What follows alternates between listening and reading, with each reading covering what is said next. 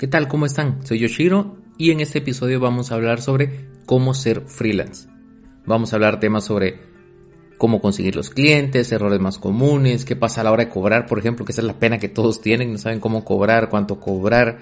Eh, entonces vamos a hablar sobre eso y bienvenidos. A ver, creo que lo primero es definir bien por qué quieren trabajar como freelance. Si es porque ya tienen la experiencia y están cansados de trabajar en una agencia de publicidad y prefieren trabajar para ustedes, o es porque no han logrado entrar en agencia y desean eh, trabajar como freelance como una opción.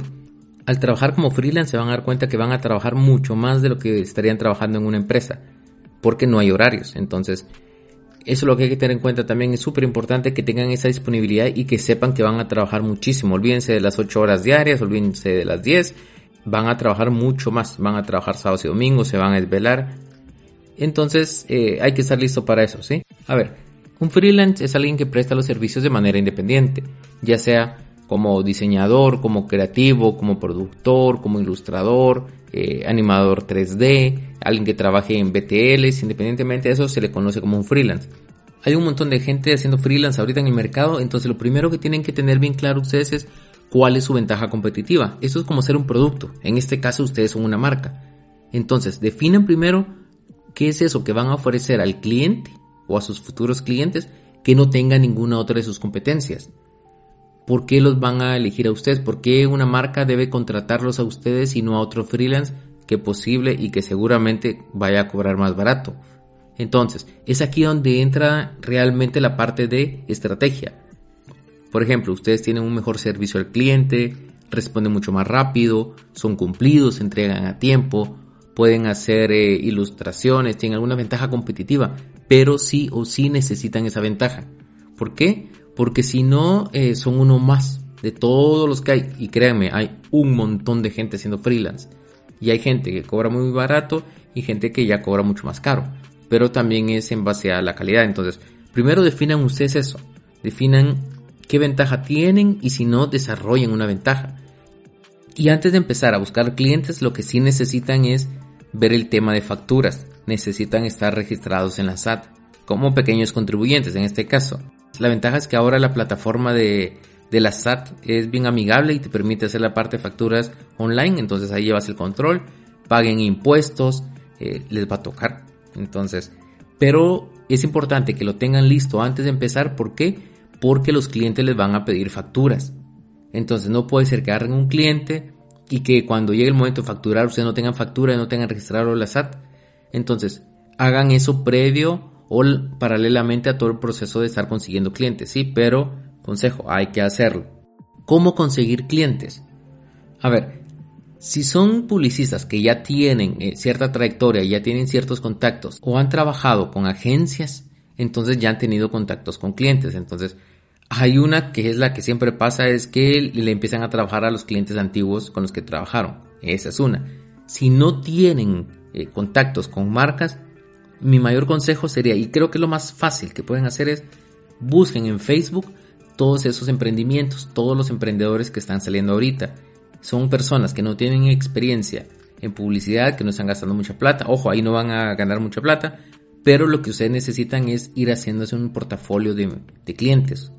Entonces, consíganse a esos emprendedores, háblenles, díganle, mira, yo te puedo hacer el diseño de la imagen, te puedo hacer esto, lleguen a un acuerdo el emprendedor, ojo, no va a querer gastar mucha plata porque es alguien que está en casa, empezando un negocio, no visualizan la parte de la publicidad ni la creatividad, pero eh, son esas marcas que son mucho más fáciles de conseguir. Entonces, con ellos pueden empezar a hacer logotipos, a hacer toda la parte de línea gráfica, hacerle creatividad. Aquí se van a centrar ustedes en la parte de redes sociales, pero les va a servir para ir creando un portafolio de marcas. Entonces, eso está bueno cobren, aunque sea por lo menos para sacar los costos y tener una ganancia, no les van a pagar mucho, tenganlo súper claro, pero justamente ustedes necesitan ir haciéndose ese portafolio que luego pueden ir mostrando a clientes más grandes.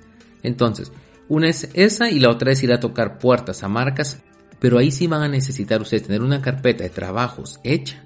Eh, con marcas reales, trabajos que hayan salido, necesitan tener televisión, radio, prensa, necesitan tener eh, una diversidad de, de marcas y de servicios para que una marca eh, grande o una marca mediana los contrate. Eso sí, el objetivo es tirarse a ATL.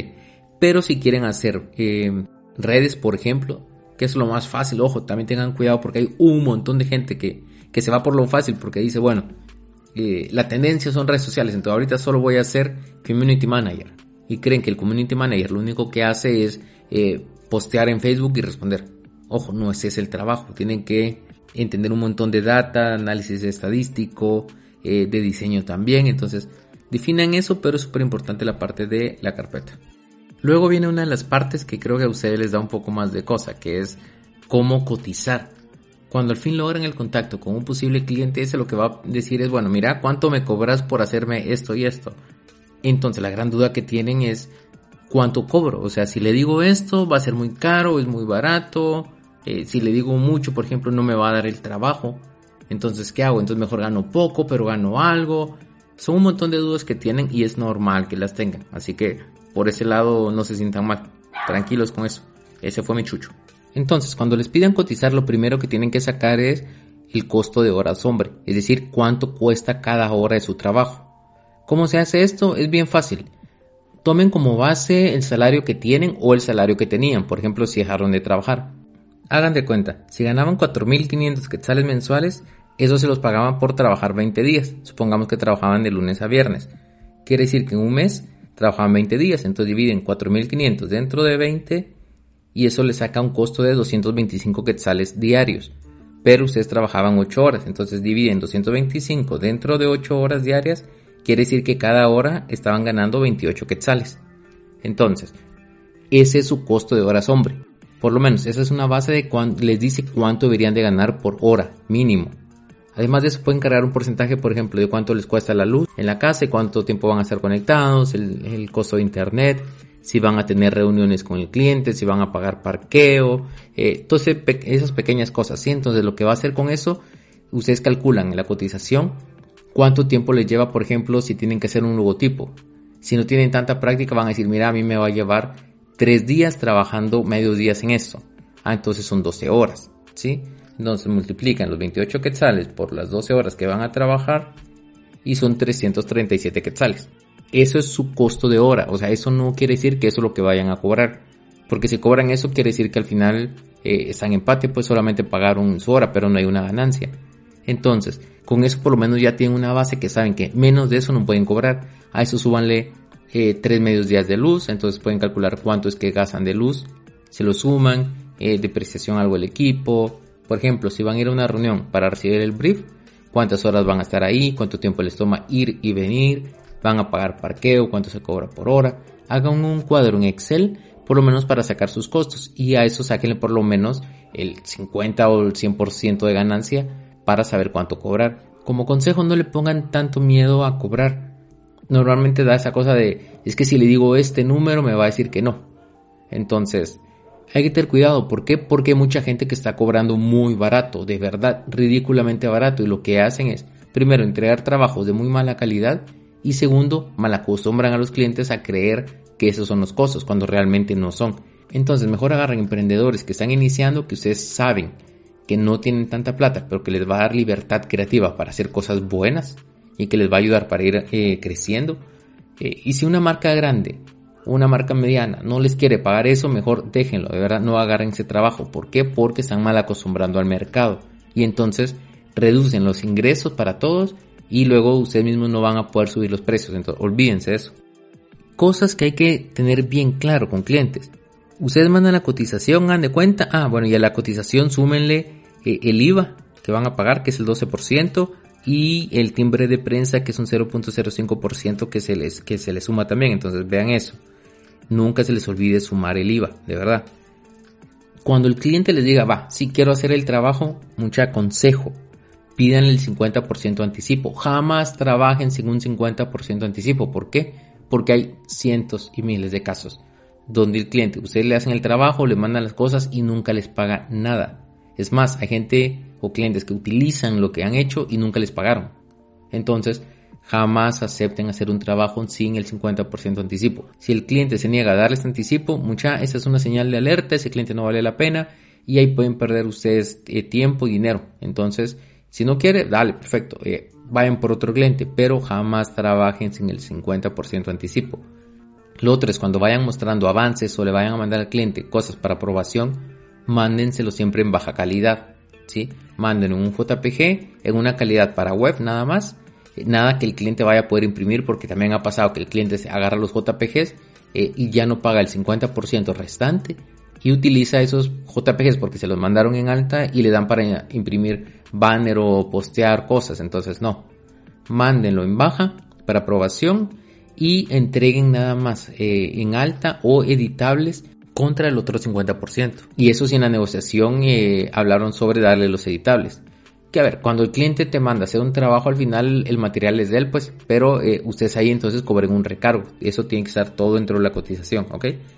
Y siempre que vayan a armar una presentación, cuando ya le vayan a presentar al cliente los materiales hechos, pongan siempre un disclaimer, una nota que diga que ustedes son los dueños de los materiales o de las ideas hasta que se cancele el otro 50%. Eso es por cuestión legal porque también pasa eso, que el cliente no paga y lo utiliza. Entonces, el proceso ahí que es lo que debería hacer uno antes, pero ojo, eso no se hace porque es como que eh, algo legal muy largo, muy tedioso, que es registrar las ideas, que es el registro intelectual. Es casi imposible ponerse a hacer uno eso con cada campaña que presenta un cliente, entonces que lo que uno hace es poner ese disclaimer y dejarle al cliente claro que las ideas son mías hasta que se cancele la totalidad de la campaña. Eso es así. Pueden cobrar por creatividad y pueden ir agregando servicios como por producción, por monitoreo, por lo que quieran. Pero porfa, tengan cuidado con eso. Consejos rápidos con clientes. Identifiquen primero qué clase de cliente es, si es bueno o es malo. Definen en la cotización que son tres cambios por cada pieza y después del tercer cambio eh, se cobra. ¿Por qué? Porque hay clientes bien indecisos o que no pasaron bien la información y que te están pidiendo cambio tras cambio tras cambio tras cambio. Entonces, las 12 horas que ustedes calcularon para hacer el logotipo, por ejemplo, se van a convertir en una semana completa porque el cliente quiere cambiar esto, quiere cambiar color, la tipografía, no sé qué. Entonces, ustedes dejen claro con el cliente que tiene derecho a tres cambios y después del tercero ustedes empiezan a cobrar un porcentaje. Entonces, ¿qué es lo que va a pasar ahí? Una, el cliente deja de estar pidiendo tanto cambio y es como mucho más certero en sus eh, comentarios y decisiones. O la otra es que, bueno, si mandan a pedir 20 cambios, ustedes le van a ganar por cada uno de los cambios que están haciendo. Recuerden, ustedes tienen que valorar sus horas hombres, su trabajo. Entonces, consejos para ir terminando, porfa, eh, pidan el 50% de anticipo, no tengan miedo de aventarse, no cobren barato. Sugerencia, o sea, no regalen su trabajo, eso afecta el trabajo de todos. Eh, diviértanse, al final esto es de hacer algo que nos gusta, pero también tengan en cuenta que es cansado. O sea, diseñar, hacer creatividad, producir, todo eso lleva bastante tiempo, entonces también es eh, justo que lo cobren para que no tengan pérdidas, entonces. Y bueno, llegamos hasta acá, espero que les sirva. Eh, cualquier duda o comentario, ya saben, están mis redes. Gracias por escuchar y nos escuchamos a la próxima.